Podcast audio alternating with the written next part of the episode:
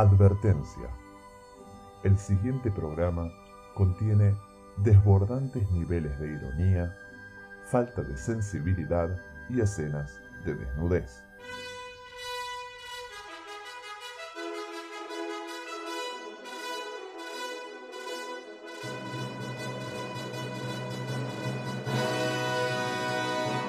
Están avisados.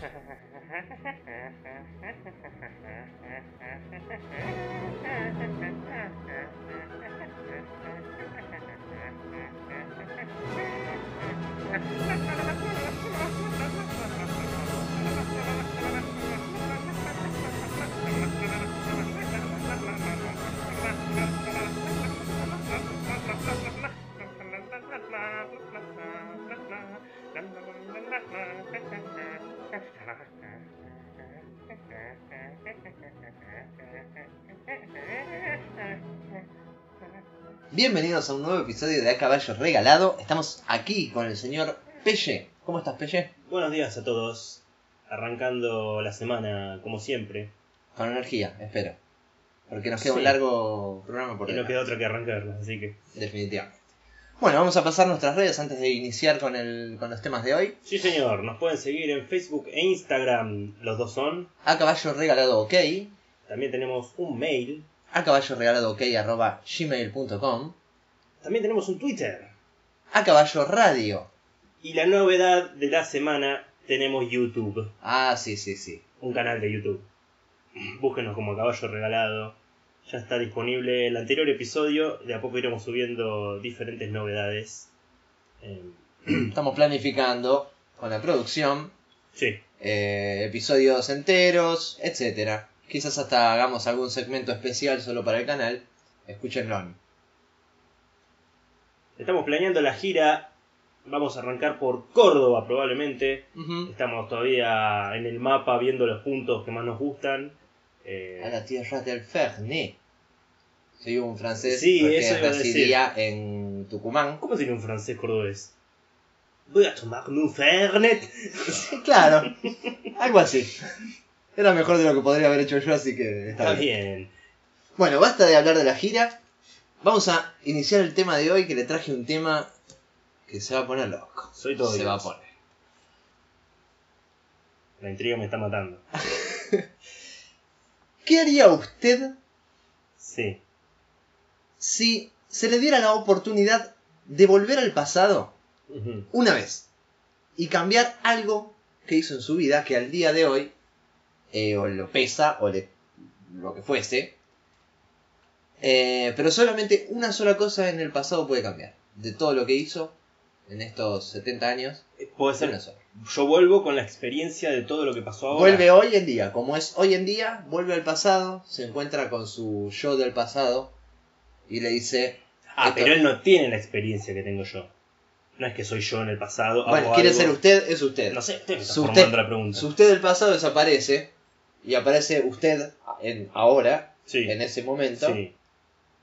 y puede decir con la experiencia que tiene ahora, le entrego un papelito con todos los resultados que me acuerde de, de ese tiempo hasta ahora deportivos y que apueste miles y miles de pesos. claro, pero eso no lo hizo usted en el pasado. Yo estoy diciendo que puede hacer a cambiar algo que hizo en el pasado. Ah, y que quiere que tenga una trama- Pero bueno, yo ya que viajaba algo, no, no, no, no, por eso, por eso, por eso. Es usted en el pasado, pero puede cambiar una acción, no puede Mm. influir, eh, digamos, en algo que no hizo. Ajá.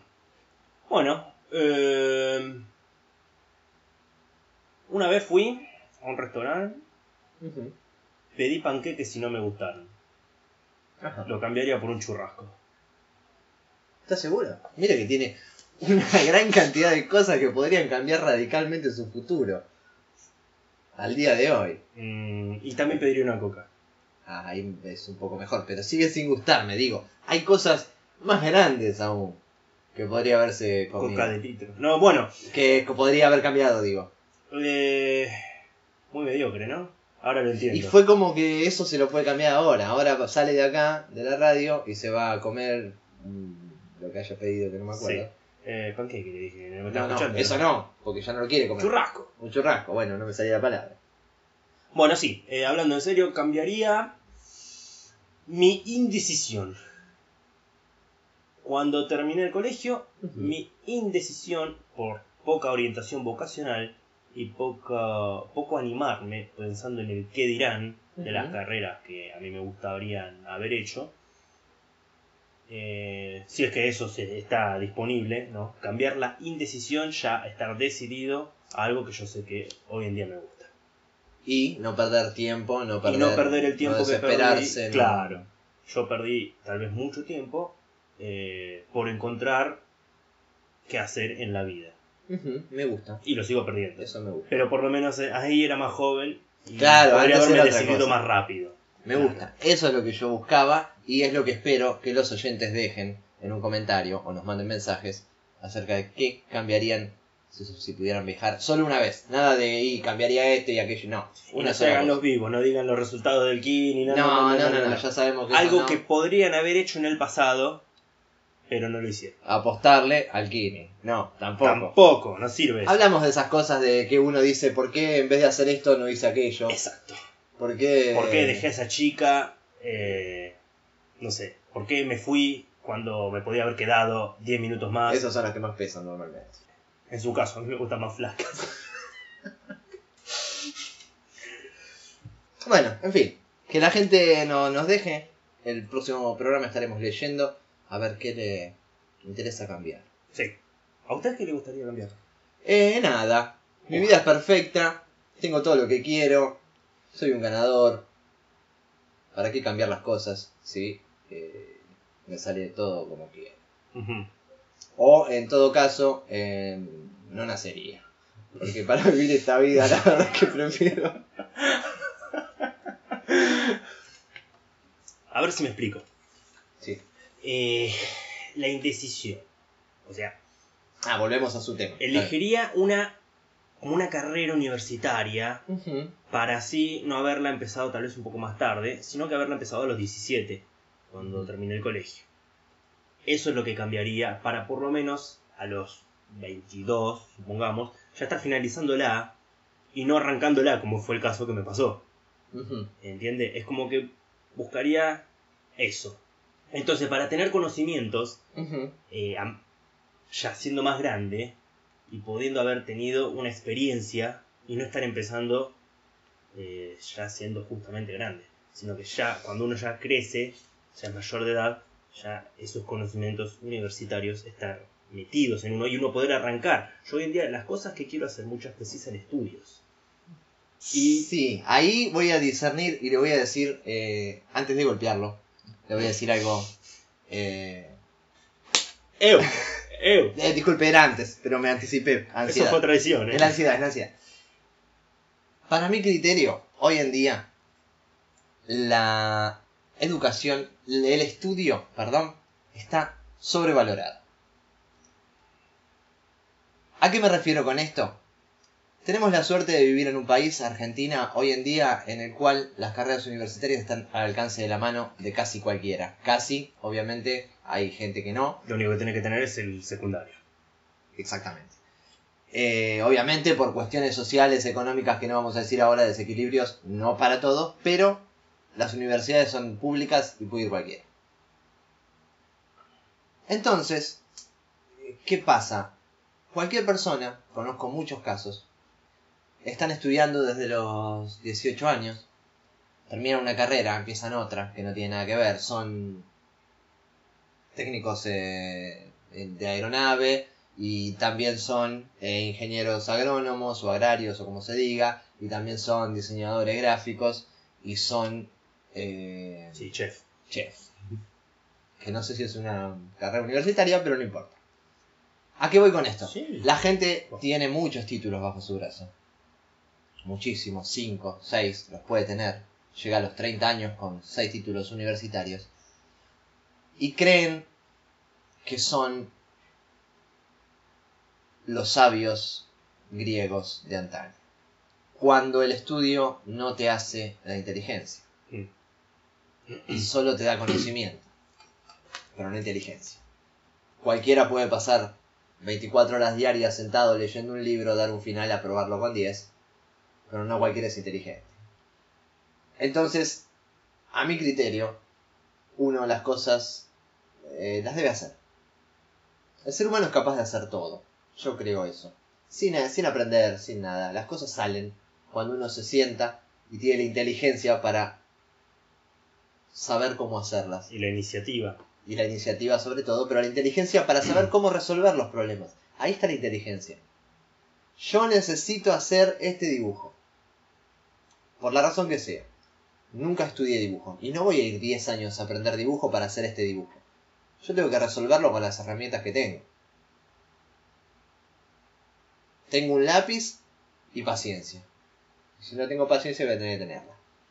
Y hay que intentarlo. No ir a estudiar 20 años para poder hacer este dibujo cuando el único objetivo es hacer este dibujo. ¿Se entiende? Hay mucha gente que sí hace eso. No da un paso si antes no tiene 10 años de estudio que lo respalden. Obviamente no estamos hablando de medicina, señor, no se ponga a operar en su casa porque eso va a ser un problema. Pero en otras áreas, Más artísticas. más artísticas, sí, sí. Eh, y donde el, el conocimiento no tiene que ser tan... Cualquiera puede estudiar arte y ser profesor de dibujo o ser profesor de guitarra, pero no es músico. Eh, estudia 50 años música y no sabe componer, porque no tiene nada, nada dentro, no es artista.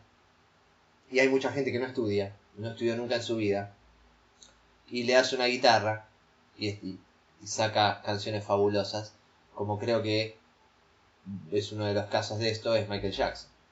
¿Ah, sí? Michael Jackson, al menos lo que se ve en su documental, es que alguien le tocaba el piano, porque él no lo tocaba, y Michael Jackson bailaba. Y también lo tocaban. Eh, sí, eso no aparece en el documental. Michael Jackson bailaba y decía, esta nota no, aquella sí, ahora toca otra, no, más aguda, esa sí. Y así generaba las composiciones de sus temas, sin él saber nada de música, más que sentirla en el momento, bailarla. Entonces ahí está el- el artista. Podría haber estudiado también algo de música y hacerlas él mismo. Pero bueno, no todos tenemos la habilidad de estudiar, la paciencia o la... no la paciencia. No sé cómo se llama eso de me siento y estudio y paso 24 horas leyendo. Pero no por eso... No, eso es disciplina más que nada. Eso quise decir, la disciplina. No todos tenemos la disciplina del estudio, pero quizás sí podemos estar 50 horas sentados frente a un piano escuchando las notas y diciendo esta sí, esta no, esta sí, esta no. Bueno, eso también requiere una gran dosis de talento, esfuerzo, Que es innato. ser un poco autodidacta. Y qué es lo que digo, el que estudió piano, voy a volver al ejemplo, puede saber que en la escala ascendente del do menor, luego de esta nota va aquella, y así se compone la música y punto. Pero la compone por matemática pura. Capaz de la cabeza no le sale nada. Exacto. Lo hace porque estudió y porque sabe, pero no porque lo sienta.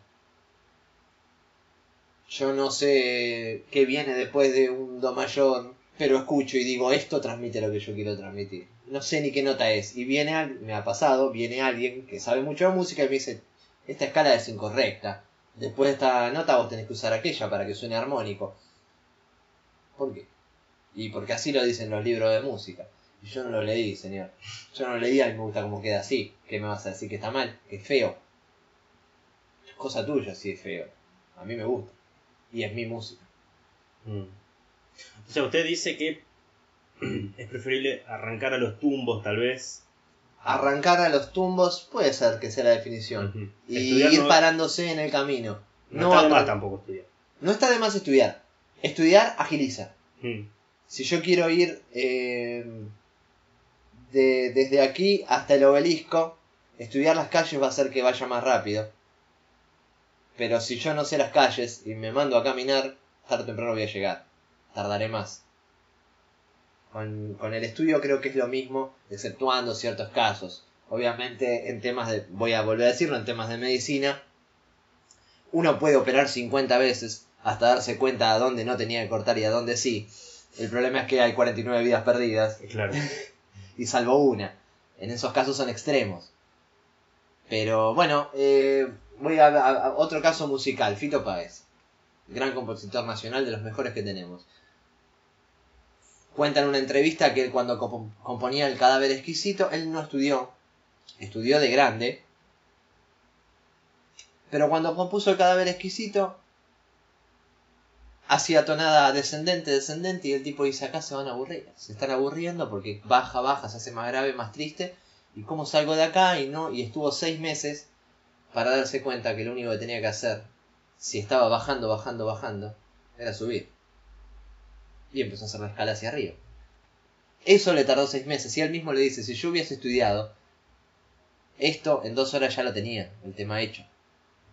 Al no haber estudiado, me llevó mucho tiempo. Entonces a eso voy yo también. El estudio acorta tiempos. Eh, si vos conocés cómo resolver un problema, lo puedes resolver automáticamente ni bien se te plantea. Si no lo sabes, tenés que trabajar mucho para solucionarlo. Pero lo vas a solucionar igual. Pero entonces, a lo que, para redondear esto, Sí, el que quiere dibujar, dibuja.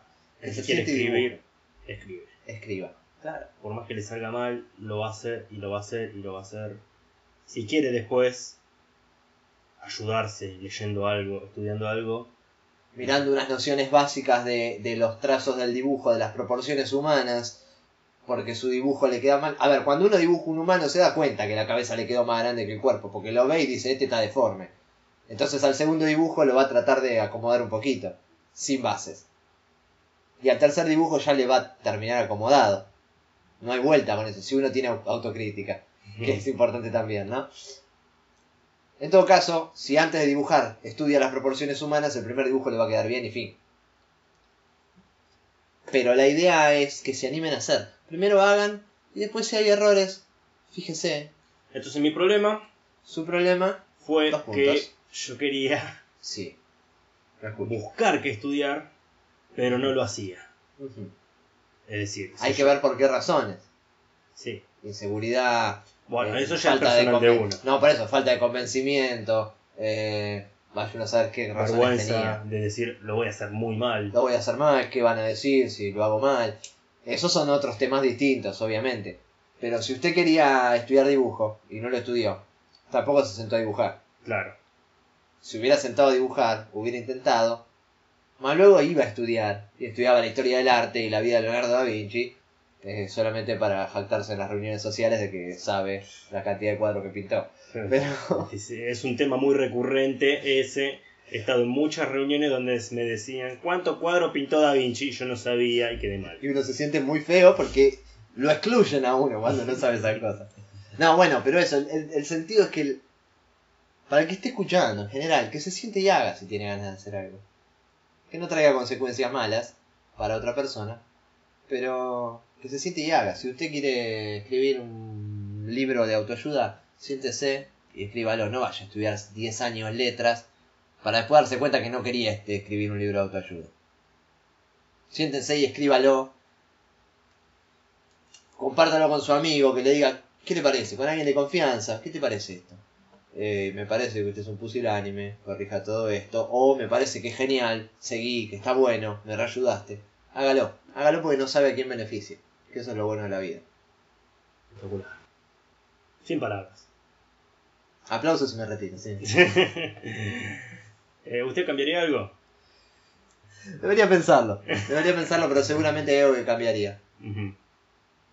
Bueno, entonces al final no cambiaría. Para el próximo programa puede que diga que cambiaría. Bueno, yo no cambiaría nada entonces lo que dije. Eh, me sentaría y me pondría a hacer. Bueno, nos dejamos con este tema y pausa.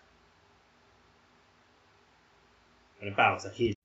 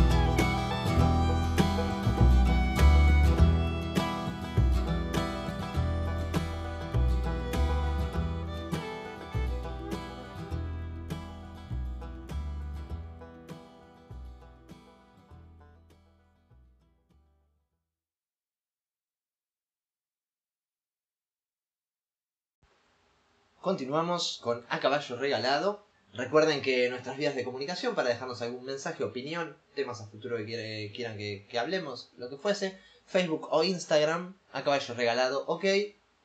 Twitter, A Caballo Radio. Y en YouTube nos buscan como A Caballo Regalado, ok. Bueno, vamos con el segmento de hoy, segmento mitológico, ¿puede ser? Sí, señor. Ah, muy bien. Arrancaremos con la leyenda de Cancerbero. O Cerbero para los amigos.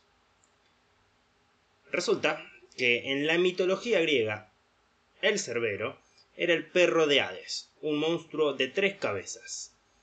Aunque a veces se decía que tenía 50 o 100. Con una serpiente en lugar de cola e innumerables cabezas de serpiente en el lomo. ¡Fua! Es una imagen grotesca. Sí, me cuesta hacerlo en mi cabeza. Eh, yo me imaginaba solamente un perro tres cabezas. con tres cabezas. No, perrito no. Todos vimos Harry Potter. Un señor pe- Lo voy a cachetear si vuelve a nombrar eso. Estamos hablando de mitología griega y usted me viene con Harry Potter. ¿Pero tiene algún problema con Harry Potter? No Perdón. voy a hacer eso. perdón, perdón. Aparte le habían puesto de nombre Fluffy. Oh, ¿Cómo arruinaron la leyenda total del guardián de- Bueno, vamos. Esa es la típica, ¿no? Porque a la mascota le pongo nombre tierno y resulta que es un... Bueno, basta, basta. No, basta. no. Aparte no era Cerbero, un perro mágico del mundo ese. Tenía tres cabezas. ¿no? Sí, bueno, pero no tenía una serpiente en el lomo. Seguimos, por Sí, favor. Por favor, no quiero hablar más de estas cosas. Sus tres cabezas se piensa que representaban al pasado, el presente y el futuro, Pues claro. mientras que otras fuentes sugieren que simbolizaban el nacimiento, la juventud y la vejez. El arma más poderosa de Cerbero era su mirada, tan terrible que cualquiera que le mirase a los ojos era inmediatamente convertido en piedra. Como Medusa. Como Medusa, claro. ¿Qué pasaría si se cruzan a pelear estos dos? ¿No? Se miran. Va a ser como Dragon Ball cuando chocan los Yo cre- creo que sí, que chocaría y no pasaría nada. Para mí gana el perro. Y porque tiene tres cabezas. Son seis ojos. Claro. No, Medusa, saca del medio. Para mí que... Bueno, no importa. Se dice también que Cerbero tenía dientes afilados como cuchillas y que su mordisco era venenoso. Por si algo Era una mezcla de todos los animales mitológicos por Era, ahora. era una locura. Si alguna gota de veneno caía al suelo, de ella brotaba la planta que se conoce como matalobos. ¿Qué planta es esa? Eh, habría que buscarla. Matalobos. Suena... A mí me suena que estás en el bosque y ves una, viene un lobo, muerde la planta y se muere. Y muere, porque los lobos van a morderla, de hecho. No saben ellos que es la matalobo. Jaurías y jaurías de lobos yendo por los bosques mordiendo plantas hasta que se topan con esa y caen todos. Secos. ¿Qué le pasó a Tito? Mordé, mordé esto, a ver qué pasa. La planta lo mató. Otra planta. ¿Así? Ahora vas a ver. Y otro más. Uh, avisale a la otra, a la, a la otra jauría. Si terminamos con esta estupidez. El padre de Cerbero era Tifón, el más poderoso y mortífero monstruo de la mitología griega, además de un dios, al cual yo nunca escuché nombrar, sinceramente. Tifón suena a hermano Un de. torrente de agua. Claro. O sobrino. Ah, ah, ah, ah, ah, aquí me dice. Un gigantesco dragón que escupía fuego, y Oh. del que se decía que tenía brillantes ojos rojos, un centenar de cabezas y un centenar de alas, de tal manera que hasta los dioses del Olimpo sentían terror ante él. ¡Fua! Con razón no lo escuchó nombrar nunca. ¿Cómo no? Claro, no querían ver. Donde quiera que fuera Tifón, llevaba el terror y el desastre consigo, siendo su misión destruir el mundo y poner obstáculos a Zeus en su camino hacia el reino celestial. Pero suena como el Ragnarok este tipo. Eh, era malo de verdad. Aparte, Bueno, no sé si Siena- malo. Yo pero- quiero saber sobre las leyes de la física, Sí. dónde entra la parte de 100 alas, cómo estas pueden ser funcionales. O sea, terminaba teniendo alas hasta en la panza el tipo. Y, pero capaz era muy grande. Iban todas en filita. Claro. Y capaz las alas eran muy pequeñas, de hecho. Era horrible. Perdía todo sentido. 100 cabezas Además, 100 cabezas. y 100 alas de, pequeñitas, de 10 centímetros, a los costados de su cuerpo. 50 y 50. Terminaba siendo como el gusano de bichos, la de Pixar, que se Claro. transformaba en mariposa y le salían esas. Eh, bueno, un monstruo tremendo, tremendo este dragón. Aparte el nombre es imponente ya de por sí. Tifón. Tifón. Buen nombre para Tifón un. y Pumba. Para un. Ah. La madre de Cerbero era Equidna, una criatura mitad mujer y mitad serpiente, conocida como madre de todos los monstruos, Claro, sí, esa la es conocida. O como la conocemos acá, la madre de Cerbero. Sus ojos eran negros y su cabeza y torso los de una bella mujer. Tenía cien alas, no mentira esta no, mientras que la mitad inferior de su cuerpo era la de una serpiente. Claro, como una especie de medusa. Claro, es la madre de Medusa, de hecho.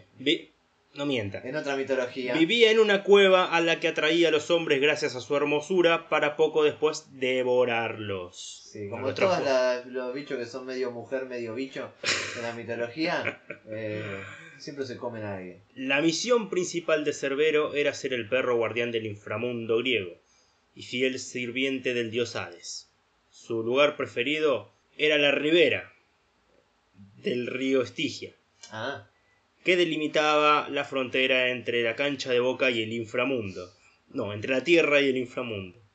Guardaba las puertas del Hades e impedía escapar de él a los muertos, así como la entrada de los vivos sin el permiso de su amo. Encadenado a las puertas del Aquerón, otro río del inframundo, Cerbero se mostraba dócil con los muertos o espíritus recién llegados que entraban. Les presentaba un respetuoso silencio. Pero devoraba salvajemente a cualquiera que intentara regresar al mundo de los vivos traspasando las puertas del infierno. soy bueno, pero hasta ahí. No te hagas. Cerbero es citado en diversas historias de la mitología como el perro guardián del infierno, e incluso hay un par de mitos griegos en los que el héroe derrota a la bestia. El primero es el de Orfeo, ajá, afamado músico de la mitología griega, que se desliza furtivamente en el inframundo, arrullando con su lira. Es decir, es como un arpa la lira, pero chiquita. Al normalmente agresivo y vigilante Cerbero hasta dormirlo. Lo tocó la música y chau perro. De ahí sale el dicho muy conocido que es la música calma a las bestias. ¿De ahí sale? De ahí sale, sí. El cantor Tracio era reverenciado en Grecia y estaba felizmente causado. Ah, este es el de la ninfa. Con la ninfa Eurídice. Un día la mordió una serpiente y murió. Orfeo quedó tan desconsolado tras perderla que, ces- que cesó al punto de cantar y tocar la lira. Decidió arriesgar su propia vida en una travesía desesperada al inframundo para así rescatar a Eurídice. Su música hechizó a Caronte, a Caronte, el barquero que ayudaba a las almas de los muertos a cruzar el río Estigia. Así que aceptó llevar a Orfeo para allá, a pesar de que aún estaba vivo. Porque no solo estaba eh, Cerbero, sino que estaba el río con Caronte que te llevaba. El tipo te decía, el tipo te decía boleto. Y él lo que hizo fue subirse con su música, como los que se suben al rock. Sí, dale amigo que tengo que comer, le dijo. y el otro lo dejó de pasar. Cuando se encontró con Cerbero, Orfeo consiguió que el monstruo de tres cabezas se echara dócilmente al suelo por la música, tras lo cual pudo atravesar las puertas del Hades. Y aquí encontramos a Hades y a su esposa Perséfone, de quien ya hablamos anteriormente. Sí, la de la madre de Rompebol. Accedieron a que Orfeo se llevara a Eurídice consigo con una condición. Eurídice debía marchar por detrás de él a medida que ambos ascendían de vuelta al mundo de los vivos, y Orfeo tenía terminantemente prohibido darse vuelta y mirarla. Resulta que cuando estaban llegando a la superficie, Orfeo se sintió tan arrebatado por la pasión de reencontrarse con su amada que se dio vuelta para mirarla. Otras versiones dicen yo nunca la vi, que estaba viajando conmigo. A ver si me metieron el cuento estos y yo me estoy yendo solo. Porque tampoco confiaba. ¿Qué vas a confiar en, Sí, sí. en Hades y Perséfone? Claro. Mira, mira cómo se va solo. Mira. Entonces Orfeo. Entonces una de las dos fue. Cuestión que el final es el mismo. Se dio vuelta y ella estaba ahí. Se convirtió ella en un fantasma y fue enviada de vuelta al inframundo, esta vez para siempre. El propio destino de Orfeo sería finalmente morir desmembrado a mano de las Ménades Tracias, devotas adoradoras de Dionisio. Resulta que Orfeo se sentía tan mal que rechazaba cualquier cariño del mundo. Llegaron estas minas Y, y bueno, se sintieron despreciadas por el, por el músico. Que fue como que le decían, dale, vení con nosotras, que qué sé yo, somos el dios del vino. Y el tipo decía, eh, nada, nada, no pasa nada, todo bien, todo bien. Se sintieron mal, calentonas, o sea, no aceptaban un no por respuesta. Y bueno, lo hicieron pelota. Lo desmembraron y mandaron sus partes a todos los puntos de Grecia. Sí, me suena conocida esa. Quizás William Wallace me inspiró a decirlo. La historia más famosa de Cerbero tiene como protagonista al mitad hombre, mitad dios, Hércules. Como último de sus doce trabajos, Euristeo exigió a Hércules que capturase y le trajera a Cerbero vivo. El rey este estaba seguro de que Hércules fallaría en esta misión imposible, porque justamente quería que a Hércules le vaya mal. Ah, le mandó 12 misiones y hizo todas bien y en la última estás tan seguro todavía que va a fallar. Y sí. Sin embargo, Hércules marchó al inframundo, charló con Hades, y este le dijo que si era capaz de apresar a Cerbero sin utilizar arma alguna, se le permitiría llevarse a la bestia. Cuando Hércules se encontró... Perdón, Hades es un tipo que le encantaba hablar, sí, pero intentalo. El tipo te decía, "Sí, mismo. dale". ¿Te quieres llevar a tu mujer? Andá, dice, pero no mires atrás. A este le dice, da, te lo quieres llevar, fíjate. No sé si recuerda la historia de Teseo, que la hemos contado. Sí, también. Eh, que el mismo Teseo iba porque quería que su amigo se case con Perséfone. Sí. Y el tipo le dijo, minga. Tampoco era tan gamba. Bueno, le quería sacar a la mujer.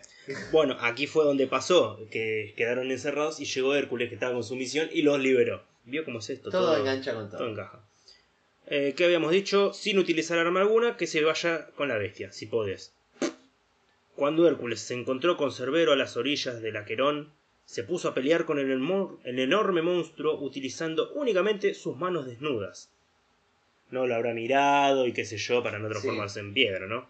Aún siendo el hombre más fuerte del mundo, necesitó de todo su poder para someter a Perseo, a Cerbero. Perseo era otro. Pobre Perseo estaba ahí encadenado. No, ese era Teseo. Perseo era otro. Ah, Perseo era el otro. el de Medusa era Perseo, perdón, me confundí, leí mal. Perseo, Teseo, Cerbero, ¿qué quiere que le haga?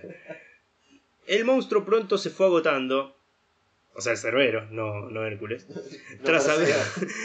Ese tampoco, tras haberse quedado sin respiración estrangulado por el poderoso semidios. Sí, pero te quedan dos cabezas todavía. Claro, ¿cómo lo estranguló? Buah. ¿Las tres al mismo tiempo? Bueno, y se rindió, finalmente. Se ve que los otros tuvieron... hizo así con la en el piso. Tapió, tapió. Cerbero es uno de los pocos monstruos que se topó con Hércules y vivió para contarlo. Oh. Sí, porque era la misión del otro llevarlo vivo, si no, te fileteaba y no más. Contrariamente a otros monstruos que se cruzaron en su camino, Cerbero fue devuelto sano y salvo al Hades, donde continuó guardando las puertas del inframundo Hasta y continuó... Me voy a dejar terminar de leer. El final lo... Hasta el día de hoy. Ni que lo hubiese sabido. Bueno, muy linda criatura, pero hablamos más que nada de cosas que hicieron otros, sino que las que hizo Cerbero. ¿Quién, ¿Quién de la producción hizo esta nota? ¿Se puede saber? Levante la mano. A ver, Vamos. toma, vos, eh, completámela para la próxima. ¿Sí? Fíjate, fíjate acá los puntos. Y ahí, ahí, fíjate, dale. Bueno, buena historia igualmente. Buena historia. Pasa que hay que pensar algo. ¿Cuántos logros y hechos puede tener un perro de tres cabezas que estaba siempre parado en la puerta del inframundo? Millones. No dejó salir a nadie. ¿Cuánta gente querría salir, digo? Si vas a la puerta y te encontrás con ese tipo, decís, no, mejor bueno. Eh, en fin, Eso es algo que me agrada de la mitología griega. ¿qué? Los tipos eran fantasmas, se morían, Sí. iban al inframundo. Sí. Todos iban al inframundo. No había cielo e infierno, era infierno. Em, Usted está confundido. Y yo nunca estuve Porque tenía el jardín de las Hespérides. ¿Y pero ¿y cómo iban ahí? ¿Por qué nunca nadie iba para ahí? Sí que iban. La, la novia de la esposa de, de, de, Or- de Orfeo. Sí, de Orfeo. sí, lo Sí. dije bien. La esposa de Orfeo. ¿Cuánto mal puede haber hecho en la vida para ir al infierno derecho? Ah, usted no sabe. Dicen que era mala, mala. todos van para el inframundo, siempre, todos. Sí. Yo quiero ir a buscar a alguien, voy al inframundo. ¿Será que ahí hay un portal que luego divide entre Claro. gentes malas y gente Un buenas? purgatorio. O- claro, eso quise decir. Eh, Yo creo que está por ahí. Bueno, ¿no? vamos a tener que Habría buscarlo. que hacer un informe sobre el inframundo griego. Claro, porque si no, ¿para qué quiero ser humano? Porque también que uno no lo elige, ¿no? Creo. Por eso. Pero a, a eso me refería, lo loco es que la gente va como fantasma, como alma. Más sigue sintiendo el dolor. Y lo pueden volver a matar incluso. Claro, porque ¿qué Si uno va como fantasma y viene cancerbero y se, se lo, lo descuartiza a mordisco. Pero era un alma. Haces- Que apareces de nuevo ahí en el inframundo. Al lado, mirándolo mientras todavía tiene un, un humito en la boca el cerbero del alma anterior que desapareció, ¿no? No, no, tampoco te van a hacer resultar al lado. Andate allá más, al inframundo. Ahí vuelvo caminando y quiero Claro, volver a salir. igual, y así, otra vez. Empujando una piedra por la eternidad. Bueno, así sí fue, le pasó eso. Él estuvo en el inframundo y tuvo eso. El castigo era eso. Claro, ni que lo hubiéramos leído el programa anterior. Ni que lo hubiéramos leído. Pausa.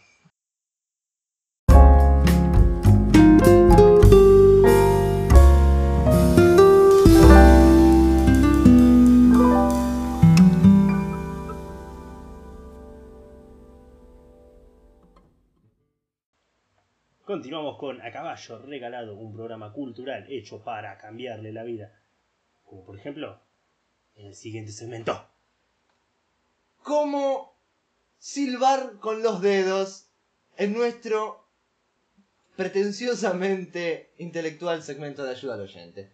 Saber silbar con los dedos puede serte muy útil en momentos en los que necesites llamar un taxi o captar la atención de alguien. ¿Usted se piensa que el taxi lo va a escuchar?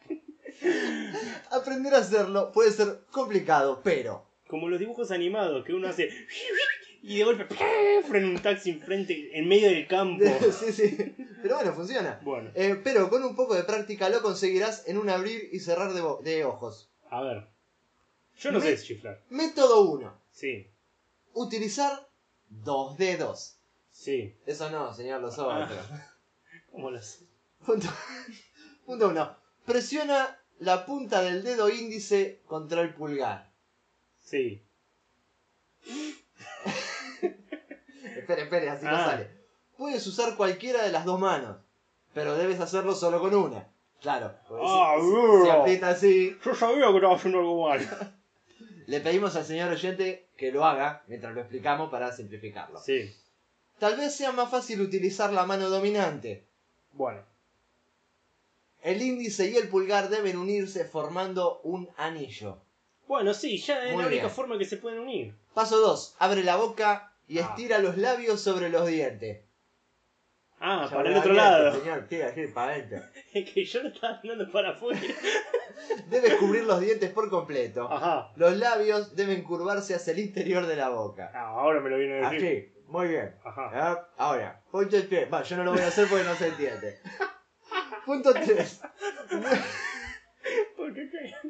Sí, porque en este, si yo lo hacía, se complicaba todo, señor. Bueno, Punto vamos. 3. Mueve la lengua hacia la parte de atrás de la boca. Ah. Muy, muy bien.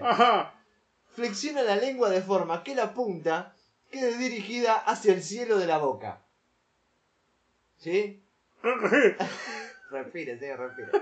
Después muévela hacia la parte de atrás de la boca, que en forma, en forma que el espacio frontal quede abierto. Ah. Sí, no se estrese. Debe quedar un espacio de unos 1.5 centímetros o 0,5 pulgadas entre la lengua y los dientes frontales. Sí, pásenme la cinta. ¿Eh? Sí, un poco menos. Ah, eh, ahí, ahí, ahí, mantenga, ¿eh? Espere que leo. Eh, punto 4. Coloca el dedo índice Ajá. y el pulgar en la boca. A vomitar, eh. Eh, no es mi problema, señora. apunte. El dedo índice y el pulgar en la boca. Ajá. Introduce los dedos en la boca hasta que entren en contacto con la lengua. Ah. Ok. El anillo formado por los dedos debe quedar en posición horizontal llegado a este punto. Ho- Horizontal. Ajá. No, horizontal, señor. Ah, eso, ahí, ahí. Ah. Ahí, muy bien, muy bien. 5. Inhala profundamente y cierra la boca alrededor de los dedos. Ajá. Mantén los labios estirados sobre los dientes. El único espacio que debe quedar entre los labios es el que hay entre los dedos.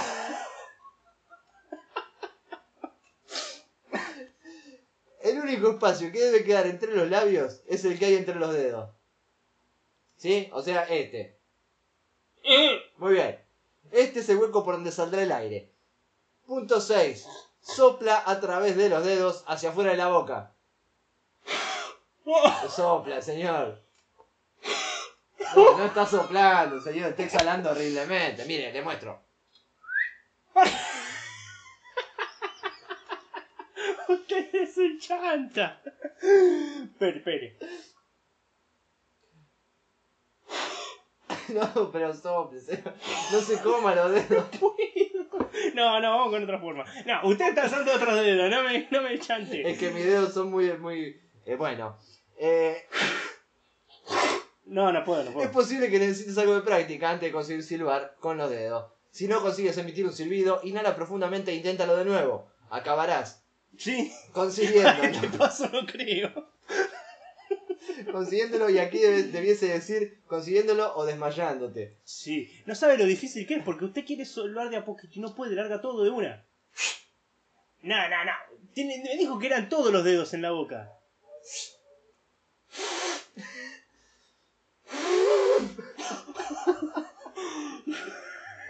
A ver, vamos con el otro método.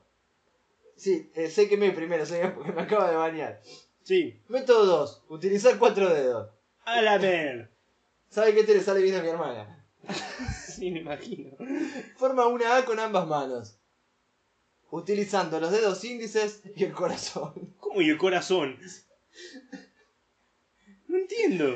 Eh, eh, este es el dedo corazón, señor. Ah, a mí me hace gesto, eh. Estira el dedo índice y el corazón de cada mano. Sí. Gira las manos en forma de que las palmas queden mirando hacia ti. Muy bien, no, al revés, al revés. Así. Ahí, yo. La dos manos así me está tomando el pelo. Ahí, no, espere, espere, tenga paciencia, tenga paciencia. Después de esto, junta las puntas de los dedos anulares formando una A. Las puntas de los dedos anulares, formando Sí. una A. Sí. Eh, eh, es- bueno, supongamos que eso es una A. Sí. Mantén los anulares y los meñiques flexionados hacia abajo. Ah, ahí. Sí. Ahí, claro, ahí. Estoy por hacer alguna técnica de Dragon Ball. Sí. Ahora carga tu ki. No. Ahora utiliza los pulgares para sujetarlo si es necesario. Claro. Ahí está. ¿A quién? Eso, ahí está. Esa es la forma. Ahí. Ah, porque tiene que estar mirándome. Claro, mirándose usted, señor. Ahí. Sí. Muy bien, ese es el punto uno. Ya las manos sabe cómo ponerlo. Sí. Paso 2, estira los labios sobre los dientes. Otra, Otra vez, es la misma técnica. Ajá. Cubrir. Claro, ahí está. Paso 3, introduce las puntas de los dedos índice y corazón de cada mano en la boca. Sí, espere. No sea goloso. Uh. No tanto. Uh. Las palmas deben quedar mirando hacia ti. Asegúrate de mantener los dedos en forma de A cuando los introduzcas en la boca. Ujú. Utiliza los dedos para presionar la lengua hacia la parte de atrás de la boca. Ajá. Sí, ahí más o menos. Levanta la lengua de forma que la punta quede mirando hacia el paladar. Ajá. Después presiona la parte inferior de la lengua contra la punta de los dedos. Ah. Ahí. Ah. Eh, eh, bueno, sigue presionando la lengua contra los dedos sin que llegue a asomar por fuera de la boca. Claro está. Todo esto. Cierra la boca alrededor de los dedos. Totalmente sellada y el único hueco por el que debe salir es el espacio entre los dedos. Espere que no era sople, señor, todavía. Ah. Sopla a través de los dedos y los labios. Debes exhalar con fuerza, apunte a otro lado. Pero sin llegar a hacerte daño.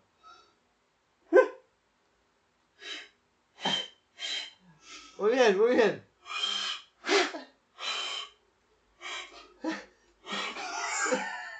Ahora respire tranquilo un segundo porque Espere, espere, espere, espere, espere, porque usted me está tomando el pelo. Hágalo No. usted a ver si está en vivo. No, pero bueno, eh, me- déjeme agarrar la guitarra, ¿sí? ¿La guitarra? Sí, Bueno, Ahí tan clara la tiene, disculpe. sí, está afinada. Ah, a ver. ¿Va?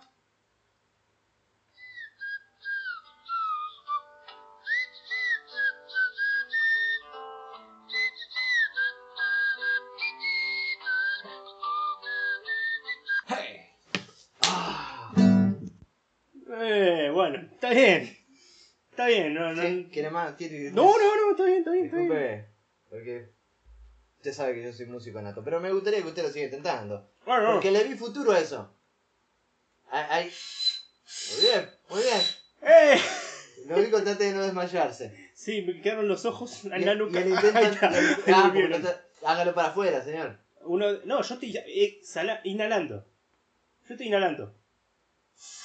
Claro, pero exhale. Casi, casi le sale. Buah, Debería a usted probar le sale con la mano, con la guitarra al mismo tiempo. Eh. Es una cosa de la... lo que es ser músico. señor. Bueno, ¿qué, qué otra técnica hay? ¿Hay otra? Eh, no, estaba viendo eso, pero no tengo advertencias ni, ni uno puede desmayarse. Incluso hasta se le pueden salir los ojos de las órbitas por hacer eso. A ver, usted dice. Usted dice que. Exhalando, no inhalando. Claro, porque inhalando va a ser solo un sonido agudo. Exhalando puede usted modular el sonido. Ah, a ver, a ver si me sale. Vamos a ver. Pero espere, ahí no. Ah, Ah, Ahí, ahí. ah. Sí, sí, a ver, intente, tranquilo.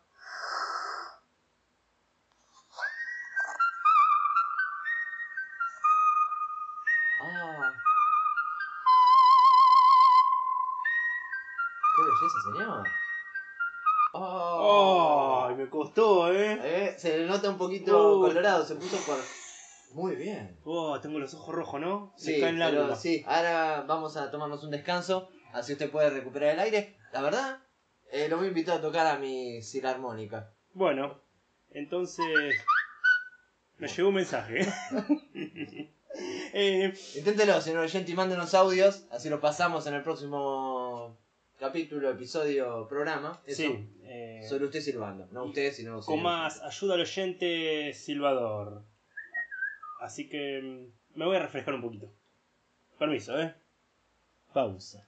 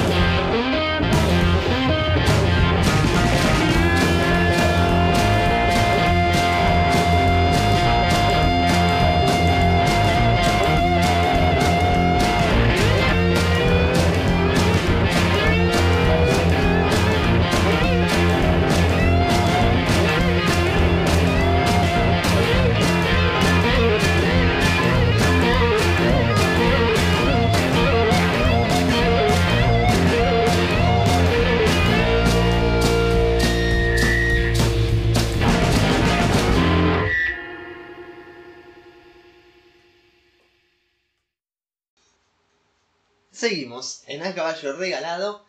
Vamos a continuar ahora con un segmento en el cual me ha dicho que me iba a sorprender. No sé ni de qué se trata ni nada. Estoy aquí, me voy a sentar cómodamente para escucharlo. Usted lo presenta, señor. Como siempre tenemos historias de gente real. Mm. Y hoy vamos a hablar de John Casale. ¿Le suena? Mm. No, no le suena. Está bien. Este actor tiene una curiosidad. Oh, ah, el actor, sí, lo conozco. Es un actor, es verdad. Sí, sí. Y tiene una, una particularidad en su carrera que va a ser develada a medida que pase la historia.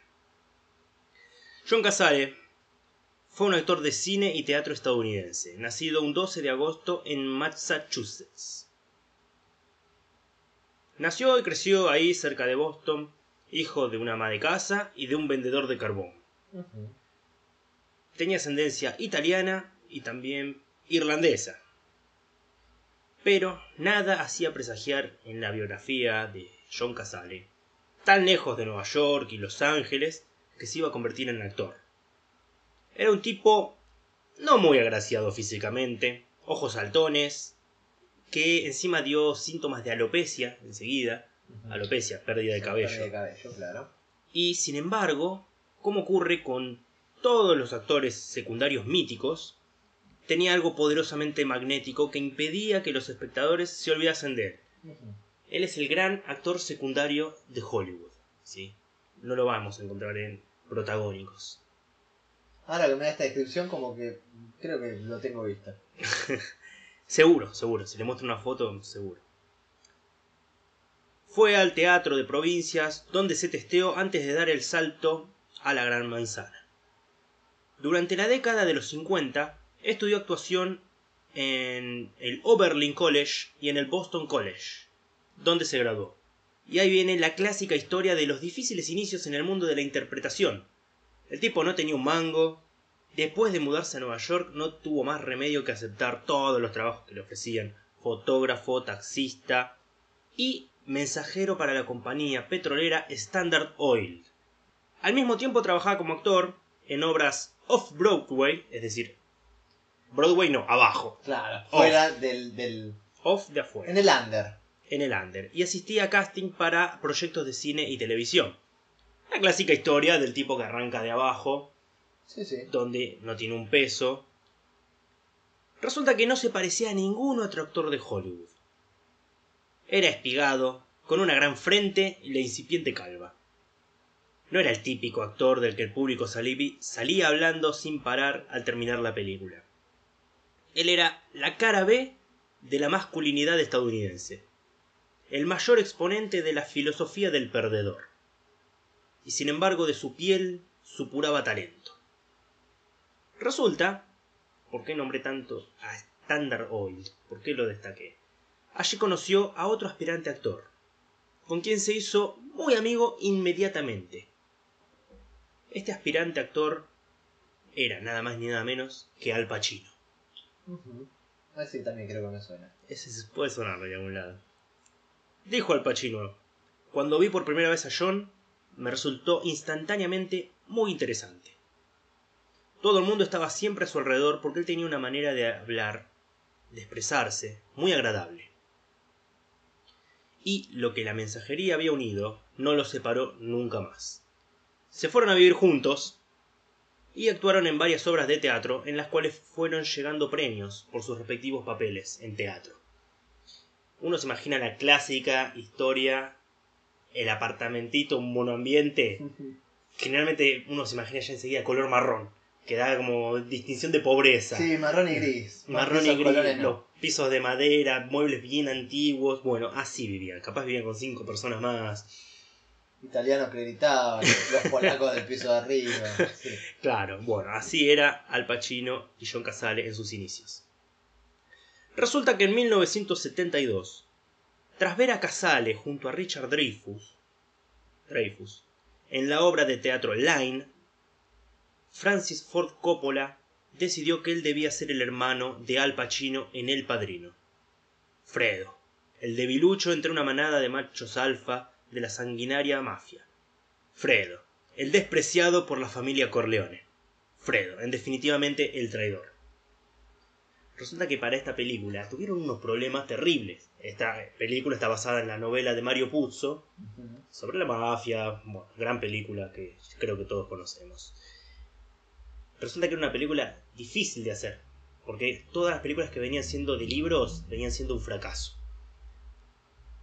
Agarran al director este, Francis Ford Coppola, que era un tipo que había hecho un par de películas, no era nadie. Eh, Al Pacino lo eligen, fue como que fue quedando. Este fue el que fue metiendo a John Casale, como diciendo vamos. Y justamente Coppola lo terminó viendo y dijo, dale. Estaba Marlon Brando, que a Marlon Brando en ese entonces no lo quería nadie, porque era excéntrico, porque el tipo era un desastre, hacía lo que quería. Pero Coppola insistió, por ejemplo, y decía, no, Marlon Brando tiene que estar. Entonces la película tenía unos líos, era como que parecía destinada a hacer cualquier cosa. A no terminarse nunca. Sí. A ser un fracaso aparte, que iba a ser un calvario hacerla, que iba a ser una porquería, todos estos under que salen acá de la nada. Pero bueno, consiguió su papel de Fredo. Y se ganó a su ídolo, Marlon Brando, que repitió una toma cuando le disparan a Vito Corleone en la calle, Sí. donde se le caen las naranjas, está en la calle, y él quería, porque Marlon Brando la quiso repetir, porque quería disfrutar el- la actuación de John Casale. Mm. Dicen, Brando tenía en tanta consideración a John que volvió a tirarse a la calle para que John pudiera actuar cerca de él. Era, por así decirlo, el mayor de los cumplidos. Sí, que. Marlon Brando te diga, yo la repito porque quiero verte de nuevo, un fenómeno.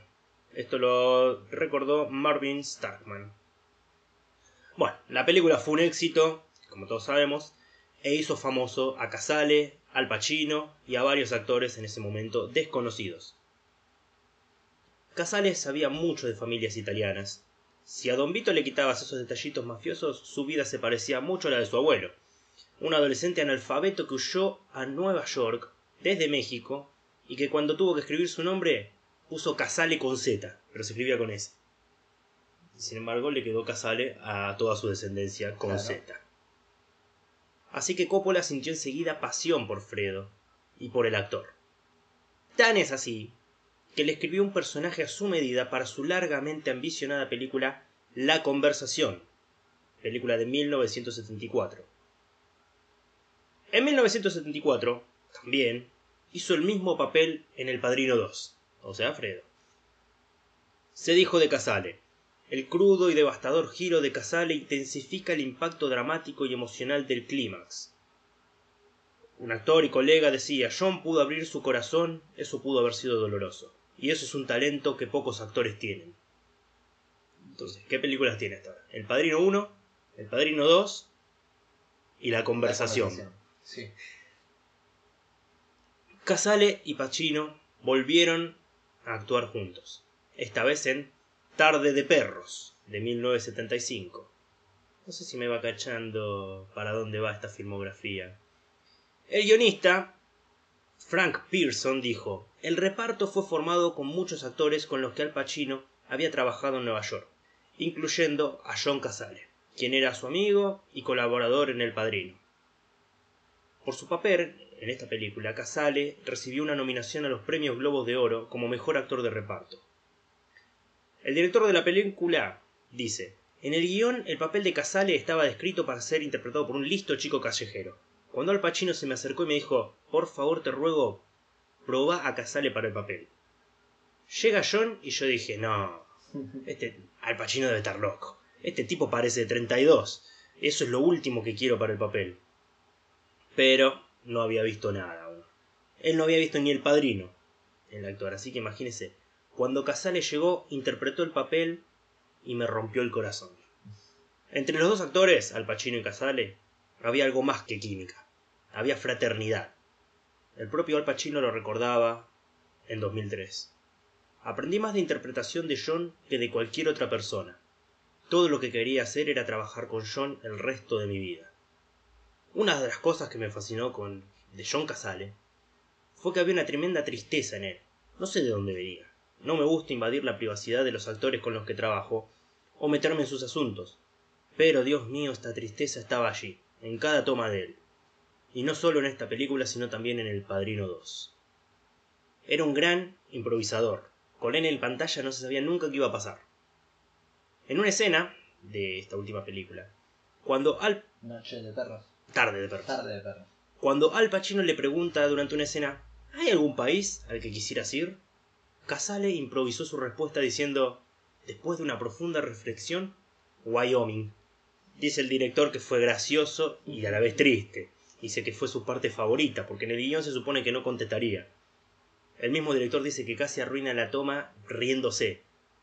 Pero fue brillante improvisación. Por lo mediocre, ¿no? Wyoming. Wyoming Está- como país denota Claro, y además cierta ahí gracia. nomás. No, pero aparte denota cierta gracia y cierta Igno- ignorancia Claro. que da tristeza. Sí. Claro, claro. Es Es- como que yo estamos en Buenos Aires y me digas a qué país querés ir y yo te diga Santa Fe. Claro. Claro, es que es gracioso, pero al mismo tiempo denota en el papel que está haciendo la profunda ignorancia que da. del tipo que aparte no conoce otra cosa y ahí Claro. nomás, y bueno. Al Pacino comentó que era genial trabajar con John porque tenía una forma de involucrarse en todo. Hacía preguntas, siempre brillante. Fue duro venderlo, pero una vez que el director lo vio hacer su personaje y trabajar, resultó genial. Por entonces, Casale ya era uno de los chicos más populares de Hollywood. Encarnaba, como Dustin Hoffman, al feo pero atractivo. Y aprovechaba este magnetismo. Eh, después de rodar, se iba de fiestas para acudir sin dormir a los rodajes. Nadie lo notaba. El tipo era un fenómeno en cada una de sus apariciones. Pero dejó la fiesta, cuando se enamoró de quien sería el amor de su vida. Una chica, una actriz era, también. Esta no llegó a ser muy conocida. La verdad que no hizo, no hizo casi nada. A capaz uno si es medio cinéfilo, la tiene vista, vio cómo es esto. Eh, capaz la conozcan de algún lado. Se llamaba Meryl Streep. Ah, no, yo que no estoy en la, en la moda. M-E-R-Y-L. Meryl. Meryl No, Streep. no, no, no. Resulta que la conoció en una adaptación de Shakespeare llamada Medida por Medida. Y ade- además estaba su amigo Robert De Niro, a quien conoció durante El Padrino 2, De Niro, amigo. De John Casale. Ah, de Casale. Pensé que era amigo de, de Meryl Streep y era como, ¿eh? No, no, no. Allí la conoció a ella y además compartía escenario Claro. con Con su amigo. Robert De Niro. De Niro. Linda bandita de amigos tenía. Sí. Él tenía 42 y ella 27. La vida, el trabajo, el amor les sonreía. Juntos iban a rodar otra gran película, El Cazador, película de 1978. Pero, en los días previos, Casale empezó a escupir sangre. El diagnóstico fue demoledor. Cáncer de huesos. Tanto Merrill como él estaban convencidos de que lo superaría. No así los productores del Cazador. Ellos temían que muera antes de finalizar sus escenas y haya que buscar otro actor, cosa que costaría mucho dinero empezar de cero con otro. Y fue Robert De Niro, protagonista de esta película, quien convenció al staff técnico de que Casale tenía que participar, asegurando que él pagaría todos los contratiempos si el fatal desenlace importunaba el desarrollo de la película. Finalmente, logró terminar sus escenas. John empeoraba y las facturas de sus gastos médicos se disparaban. Merrill tuvo que aceptar un suculento contrato para la serie Holocausto, para pagar las facturas médicas de su pareja. Y para estar junto a él, ya agonizante, aceptó convertirse en la cajera llamada Linda del cazador, la olvidada en el guion y también en las vidas de los demás personajes. Pero ella para estar ahí. No he visto casi nadie tan dedicado a alguien que se está muriendo como Mary, dijo Al Pacino. Verla en ese acto de amor por ese hombre fue inconsolable. Cuando la vi con él allí en el hospital, pensé que no había nada igual. Eso es lo importante para mí. Por muy buena que sea en su trabajo, eso es lo que recuerdo siempre que pienso en ella. Merrill tenía que rodar en Alemania, así que fue Pacino el encargado de llevarlo a las sesiones de quimio en su ausencia, y Robert De Niro el que se preocupó por el papeleo.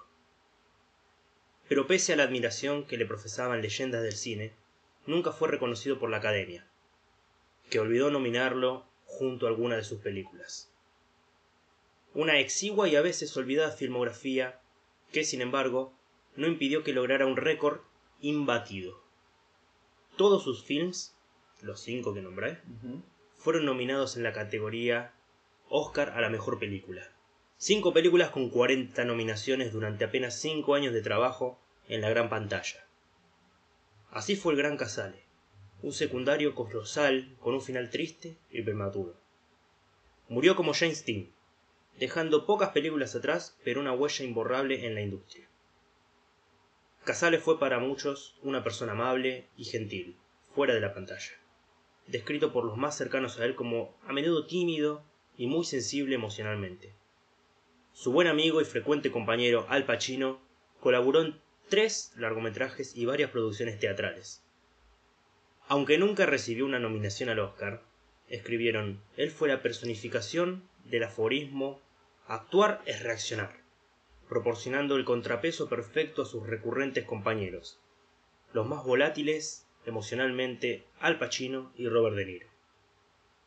Hoy en día hay un teatro que lleva su nombre, el Teatro McGinn barra Casale, que fue donde actuó en sus inicios. Y, 12 años después de su muerte, apareció en una sexta película, El Padrino 3, en 1990, donde utilizaron imágenes del archivo. El Padrino 3 también fue nominada como mejor película.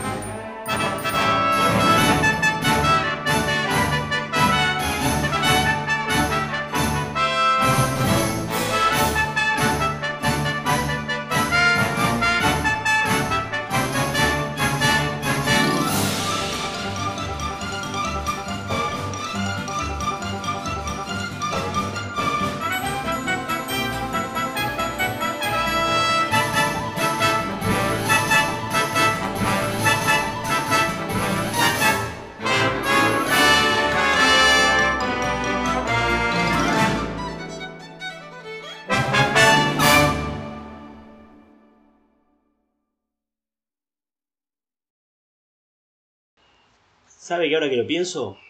Eh, usted me hablaba, me preguntaba sobre si cambiaría algo en el pasado. Sí, al principio de este programa. Jugaría al fútbol. Expláyese, por favor. ¿Así? No, señor, no, no, tanto no, tanto no. Arrancaría a jugar al fútbol de chico. Le voy a contar por qué. Yo arranqué al fútbol tarde. Estaba por preguntarle. ¿Qué empezó? ¿Tarde? sí, eh, justamente arranqué en el secundario, como a los 16 años, 17, a jugar, eh, que me empezaron a invitar. En realidad me invitaban siempre, pero yo no iba. Pero empecé a aceptar, empecé a aprender, me empezó a gustar. Obviamente era el más malo, pero me enfoqué tanto que me puse a ver video, me puse a aprender, a practicar, porque estaba, obviamente no me gustaba entrar a la cancha que me bailen. Y empecé a mejorar. Mentalidad de campeón. Y. No. Y terminé siendo, y perdón por la falta de humildad, pero terminé siendo uno de los mejores de mi, de mi equipo. Ajá. Éramos cinco. Eh, Imagínense también lo que eran los otros. No, pero yo como que no te dije, tengo un talento. No es que soy un muerto. Si terminé, cada tanto le meto un baile a alguno de estos, que me bailaban y ellos juegan desde chicos, y yo con mucho menos tiempo me dediqué a aprender, capaz de chico podría haber llegado a algo. ¿Qué sé yo? Capaz que no. Aparte cuando veo que tira un centro in- infante y la tira a la cuarta bandeja, eh, digo, yo puedo tirar un centro mejor que este. Eso suele pasar. Eh, una vez te la perdono, ahora tiraste cinco centros en el partido, todos a la tribuna y sos un... Pero ¿por qué no se... En ese momento, ¿qué pasó? ¿Por qué no... Porque me dedicaba al tenis. Ah. Y no solo me dedicaba al tenis, porque yo no es que me dedicaba al tenis y odiaba el fútbol, sino que fui a jugar al club Temperley. Me mandaron ahí, porque ahí mandaban a los que iban a jugar interclubes. Era como un seleccionado. Yo jugaba bien dentro de todo. El problema era el siguiente. Estábamos al lado, en las canchas de tenis, Sí. de la cancha de 11 donde entrenaban lo que serían las inferiores de Temperley, o alguna de las divisiones inferiores de Temperley. De Era. fútbol. De fútbol, sí, sí. Nosotros teníamos las canchas de tenis al lado, en el fondo al lado. Y eran, ¿cuántos monos juegan al fútbol? ¿Qué sé yo? Un montón. No sea tan despectivo. Pero sí. Pero mono es una forma de decir cuántos ñatos juegan. Ah, Eran muchos. Y nosotros éramos 16 como mucho. Éramos unos chicos jugando al tenis. El tema es que siempre pasaban trotando porque los hacían trotar a lo largo de toda la cancha de 11 ujú. y alrededor de la cancha de tenis. que Estaba con, a- con alambrado, ¿vio? Para entrar porque obviamente se te Sí, va sí, la sí. Y siempre nos gritaban cosas. Era incómodo. cosas como que. Cosas. Eh, no, no puedo reproducirlas. Ah, no buenas. No, no, no, Ah. no buenas. La típica, te tratan de, eh, chetito, eh. Eh, uh, no sé cuánto. sí, qué sé yo, que mirá, que Entiendo. Bueno. Y se hacían los vivos, claro, eran 40 tipos pasando. Y, eh, qué vivo que sos. Que estoy yo solo, eh, así somos todos machos. Capaz nos decían, eh, amigo, me regaló una pelotita, dale, dale, te decían. O capaz alguna vez alguno era medio yeguo y tiraba la pelotita porque se te iba de la cancha. El alambrado debería tener dos metros y medio. Tampoco era- por no decir caballo. y hacer alusión a este programa. A veces uno le podía pifiar y si iba la pelotita, ¿usted se piensa que la devolvían? Venga, la agarraban y se la quedaban. Aparte de la pelotita chiquita, De tenis, sí. fácil de, de- de guardar. Sí, a veces tenía que ir el profesor nuestro de tenis a decir, eh, muchachos, eh, pelota. Claro, tipo lo respetaban porque tenía 40 años. Porque era grande, claro. El asunto es que yo ahí ya empecé a despreciar el fútbol. Y después veía los noticieros. Que se agarran a piña en la cancha, que se cuchillan, que esto, que el otro. Y, y yo veía el del tenis. Caballeros, se daban la mano, todos, bien deportistas. El público un lujo. En la cancha de fútbol, eh, a ver el ventajero. Uh, este que se tiró en el área. Mira qué vivo que soy. jo, jo, jo, eh, eh, me, me hago el golpeado para que lo expulsen a este. Yo decía, no, no, estos no tienen honor, son cualquier cosa. Entonces ahí me despertó un sentimiento antifútbol. Ujú. Después, obviamente, estuve equivocado. El fútbol es un deporte No hermoso. sé cuán equivocado está. El fútbol es un deporte hermoso, la gente es la que lo arruina. Ah, ah, Entonces, ¿qué pasaba? sí. El sentimiento se me despertó. Más bronca le agarré al fútbol. Porque uno a veces tenía que trotar, nosotros nos tocaba trotar también, y nos hacían trotar alrededor de toda la cancha de fútbol, donde estaban todos estos indios esperándonos. Pueblo originario, se dice. Eh, no les permitían el arco y flecha, se los hacían dejar en la puerta porque, bueno, no violencia. Claro, a veces pasábamos, si éramos cinco, un grupito de cinco trotando, en la parte de los arcos no había nadie, porque obviamente nadie iba a recibir pelotazos, pero en los laterales de la cancha de fútbol estaban todos haciendo ejercicios, entrenamientos, con coñitos y qué sé yo. Entonces, lógico, había algunos haciéndolos y otros haciendo la fila para que les toque su turno. Los que estaban en la fila siempre gritaban algo. Siempre ninguneándonos, este, tratándonos, eh, que vos, que no te la bancás, eh, y todos se burlaban y qué sé yo. Entonces, siendo cinco, haces oídos sordos. Porque capaz vas charlando y decís, bueno, me la fumo. Me la, me la fumo porque, ¿qué, qué te voy a hacer igual? Sí, sí, ya estoy. Eh, son 40 tipos. Entonces, lo peor que me pasó fue que un día llegué tarde. ¿Y usted se piensa que esa fe de- de- del trote? No. Mis amigos ya habían terminado todo de trotar, ya estaban jugando al tenis. A mí me dijeron, date un par de vueltitas y, y venís. Claro, estaba yendo yo solo contra el malón. Resulta que voy trotando. Siento por usted el nudo en el pecho. Ah, yo cuando empiezo a trotar, que ya el polvo ladrillo empieza a quedar lejos y empiezo a notar las líneas de cal, ahí dije, estoy jugado. Y, ve- y veía a los tipos cómo afilaban el cuchillo del tenedor, diciendo, acá viene. Sí, sí, se saboreaban a la distancia. Entonces voy trotando. Más tranquilo, qué sé yo, tranquilo. Resulta que había un pibito. Me llegaba al pecho. Era, así, imagínese. Y el pibito me mira, estaba ahí con todos sus amigotes. A veces hasta los profesores no les decían nada. Imagínese, nos, nos están cargando y los profesores no, no les dicen nada a ellos. Están fomentando toda esta actitud. Sí, es el fútbol. A veces hasta los profesores nos decían cosas. Imagínese. Se roban las pelotitas. Resulta que Aparte éramos todos del mismo equipo. No es que yo iba con la camiseta de Lomas, o de Lanús, o de Banfield, o de lo que sea. Éramos todos de Temperley. No Claro. es que sea hincha, pero íbamos todos al mismo club. Sí, sí, sí. ¿Por qué claro. lo odio? Representan el club, ustedes, todos Claro. ustedes el mismo club, sí. Resulta que el chico este me dice, eh, estás medio perdido por acá, eh, ja, ja, ja, ja", y todo, "Oh, oh, oh, oh, oh, oh". Este, el chico estaba ahí a 5 metros. Entonces me salió la furia y le digo, sí, perdido como, como Temperley en primera, le digo. Bueno. De más está decir que tuve que salir disparado. Fueron más o menos 350 personas, profesores, entrenadores, alumnos, ¿Qué? ¿De ¿350 de, de qué?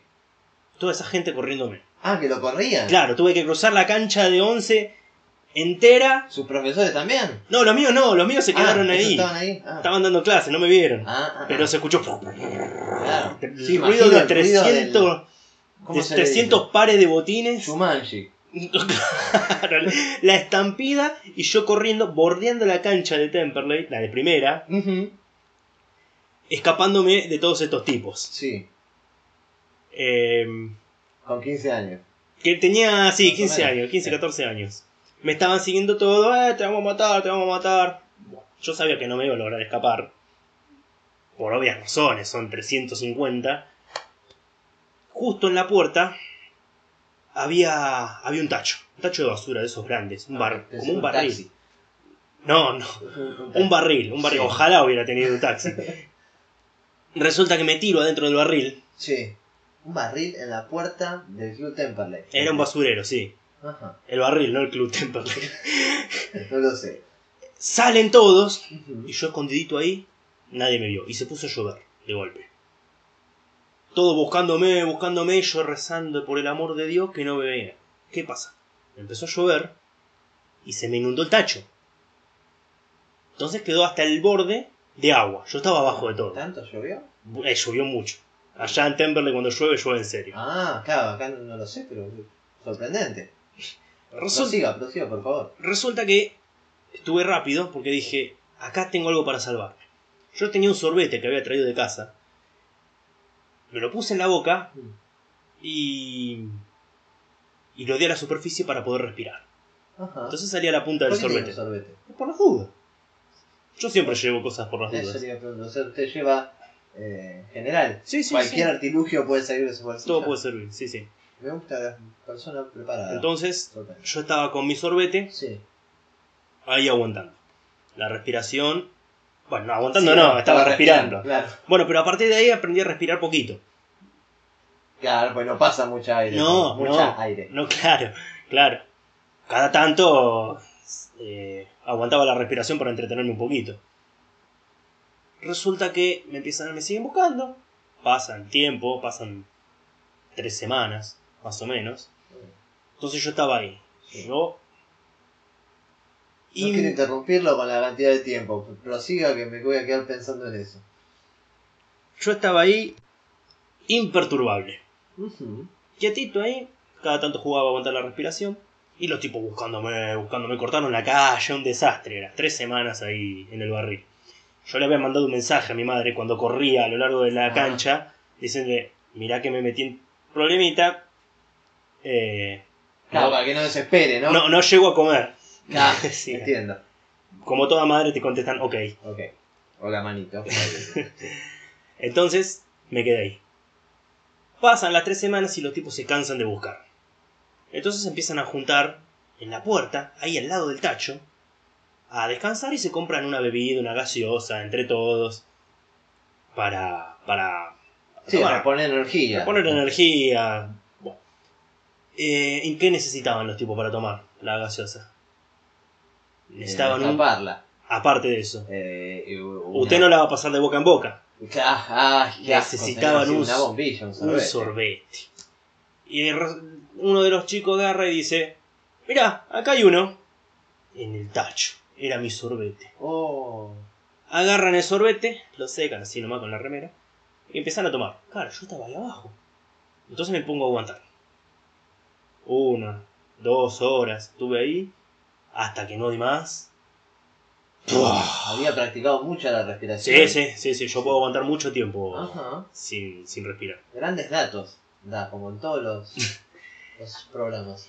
Salgo, ahogadísimo ya estaba. Y la gente dice, hola, ¿qué pasó acá? Salgo, totalmente entregado, sin aire, eh, con las piernas totalmente dormidas, no las usaba hacía tres semanas. Entonces me movía mal, me movía despacio, estaba encorvado, y dije, ya está, me mata. Me agarran los tipos, me Sí. dicen, señor, señor, ¿está bien? Yo digo, señor, claro, estaba todo arrugado. Ah, ¿Vio cuando está mucho tiempo en el agua? Claro. Imagínese tres semanas. Era una pasa de uva. No sé si quiere imaginar. Era una pasa de uva, era terrible. Y los tipos, está bien, señor, ¿qué pasó? ¿Qué le pa-?" Y yo, tuve rápido, no sé, lo- los nenes, no me, me caí acá.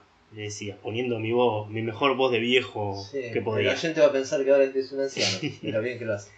Sí. Entonces me dicen, quiero un trago de coca. Sí, sí, bueno, por favor.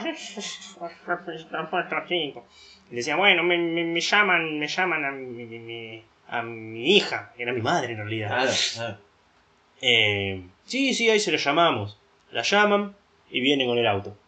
El tipo preguntándome, yo inventando pavadas de mi vida, porque vio cómo es uno, a veces se pone a inventar pavadas. Como es un viejo, pensé que iba a decir que se puede inventar pavadas. Eh, y resulta, llega mi madre, Sí.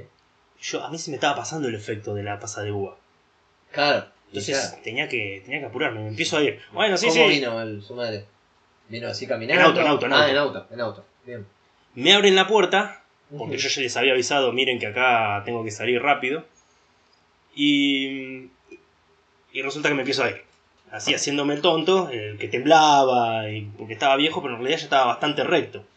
Una tipo ya, algunos me miraban medio raro. Ujú. Algun- Algunos 50 de los 300 me miraban raro. Ah, pues aparte estaban todos, no Estaban todos, ido. claro, claro. sí. Ya sabe cuántas cocas se tomaron Claro, ese día. claro. Entonces uno, porque le cae bien, resulta que agarraba y me dice, eh, pero Don, ¿usted viene muy seguido por acá? Yo ya estaba totalmente recto, Ujú. ya era, volví a ser yo, entonces me doy vuelta, se me quedan mirando, ya algunos me estaban reconociendo, y les digo, y cada tanto vengo, como el Celia Primera, cada 30 años. No, y ahí me tiré de cabeza al auto, le digo, arranca, arranca, arranca, y nos fuimos. Y los tipos escuchaban, Qué gran historia. Estas son las historias que necesito. y mi madre me dijo, otra vez, Facundo, ya te pasó en tres clubes. Ah, esto". eso digo, la primera vez, la- no era la primera vez que te pasaba. No, ya estaba acostumbrada. Queda para programas futuros que nos cuenten dónde más. En Temperley, en Lanús, No, pero si me lo dice ahora que. en Banfield y en, Al oyente, el- y en San Martín de Bursaco. ahí no eran, no sé si eran 300, no llegan a 300, creo, San Martín de Bursaco. había 20. Bueno, eh, recuerden que si quieren pueden seguirnos en Facebook, Twitter, eh, Instagram, a caballo radio, a caballo regalado ok, eh, Y en YouTube, en YouTube donde va a estar esta anécdota. y muchas estupideces más Sí, veraces. Verás, todo verás. Todo es verdad. Entonces nos vamos despidiendo. Sí, nos vamos a despedir, ya está. Sí, bueno, termina la. eh, podemos terminar con más anécdotas así. Pasan muchas. Que el oyente lo diga. Así es. Después Ah. vamos si los leemos. Eso. Porque. Basta. Ah, perdón. Hasta la semana que viene, gente. Chao. Adiós. Me despido.